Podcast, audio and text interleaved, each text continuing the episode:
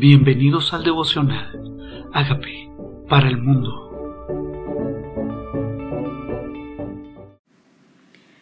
Segunda de Crónicas 3. Salomón edifica el templo. Comenzó Salomón a edificar la casa de Jehová en Jerusalén, en el monte Moriah, que había sido mostrado a David su padre, en el lugar que David había preparado en la era de Ormán Jebuseo. ¿Cuál era el monte Moriah? Era el monte donde Abraham eh, pensaba sacrificar a, a su hijo Isaac en ofrenda al Señor y Dios proveyó un cordero para el holocausto. Él le impidió matar a su hijo. Fue en ese mismo monte donde Dios manda a construir casa para él. Y dice, y comenzó a edificar en el mes segundo a los dos días del mes en el cuarto año de su reinado. Estas son las medidas que dio Salomón a los cimientos de la casa de Dios. La primera, la longitud de setenta codos, la anchura de veinte codos. El pórtico que estaba frente al edificio era de veinte codos de largo, igual al ancho de la casa, y su altura de ciento veinte codos y lo cubrió por dentro de oro puro, y techó el, el, cuerpo mayor del edificio con madera de ciprés, la cual cubrió de oro fino e hizo realzar en ella palmeras y cadenas.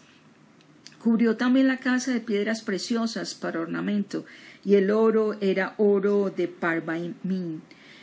Así que cubrió la casa, sus vigas, sus umbrales, sus paredes, sus puertas con oro, y esculpió querubines en las paredes. Aquí está Salomón haciendo la tarea, cumpliendo el mandato que había dado Dios a David su padre de prepararlo, pero estableció que su hijo era el que lo iba a edificar. ¿Cómo lo estaba haciendo? Con excelencia de diseño, con detalle, con lo mejor de los materiales, con oro y piedras preciosas. Cuando piensas en hacer cosa para Dios, ¿cómo lo haces? ¿De qué manera lo haces? Con excelencia, con lo que te sobre o lo mejor para Dios. Hizo asimismo el lugar santísimo, cuya longitud era de veinte codos según el ancho del frente de la casa y su anchura de veinte codos, y lo cubrió de oro fino que ascendía a setecientos, seiscientos talentos, y el peso de los clavos era de uno hasta cincuenta ciclos de oro, Cubrió también de oro los aposentos, y dentro del lugar santísimo hizo dos querubines de madera, los cuales fueron cubiertos de oro. La longitud de las alas de los querubines era de veinte codos, porque la una ala era de cinco codos, la cual llegaba hasta la pared de la casa, y la otra de cinco codos, la cual tocaba el ala del otro querubín. De la misma manera, una ala del otro querubín era de cinco codos, la cual llegaba hasta la pared de la casa, y la otra era de cinco codos y tocaba la ala del otro querubín. Estos querubines tenían las alas extendidas por veinte codos y estaban en pie con los rostros hacia la casa. Hizo también el velo de azul, de púrpura, carmesí y lino, e hizo realzar querubines en él. ¿Qué son estos querubines sino el arca del pacto? Estaban custodiando el arca del pacto, estaban sobre el lugar de la propiciación. Cada detalle, cada diseño había sido instruido por Dios en visión a David. Delante de la casa de Dios, dos columnas de treinta y cinco codos de altura cada uno con sus capiteles encima de cinco codos.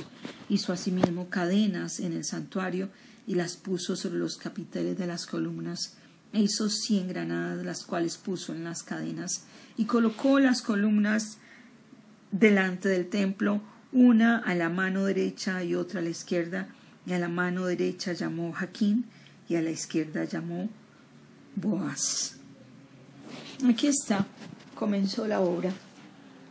Pero no comenzó de cualquier manera, los materiales habían sido preparados, el diseño había sido preparado, cada detalle había sido diseñado, dirigido por Dios a David, con los expertos, con personas que sabían tallar, que sabían trabajar en piedras preciosas, expertos para la casa de Dios, lo mejor, lo excelente.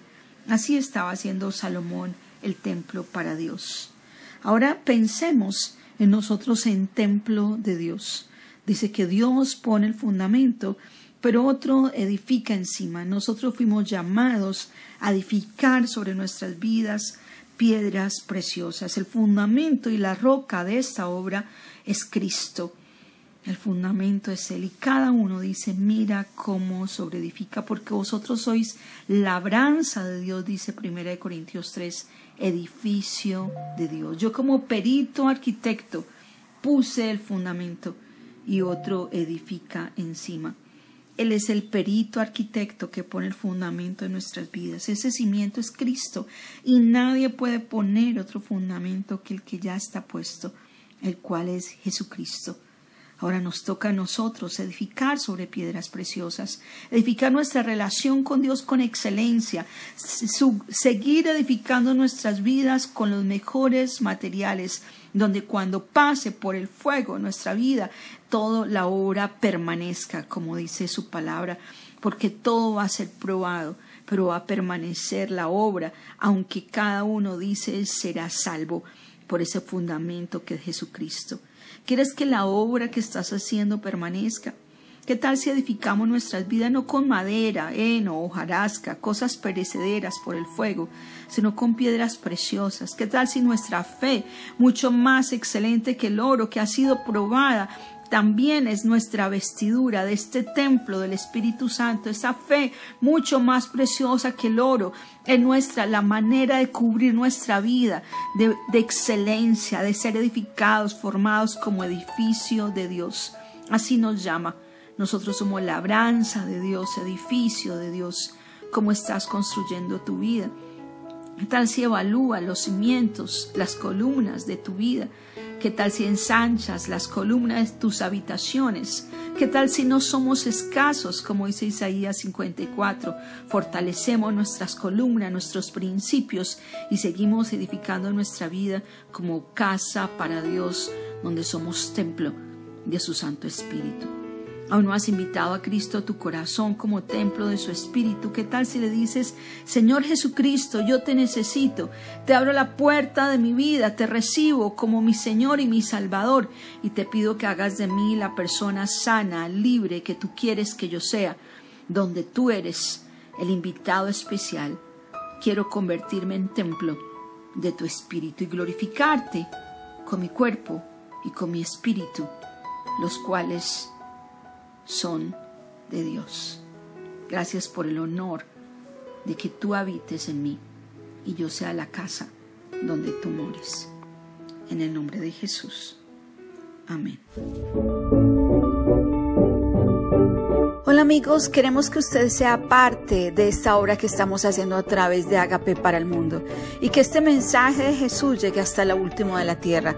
Si quieres donar en nuestra página web puedes hacerlo en agapeparalmundo.org o también a través de Cele en agapeoficial.gmail.com. Dios bendiga tu generosidad.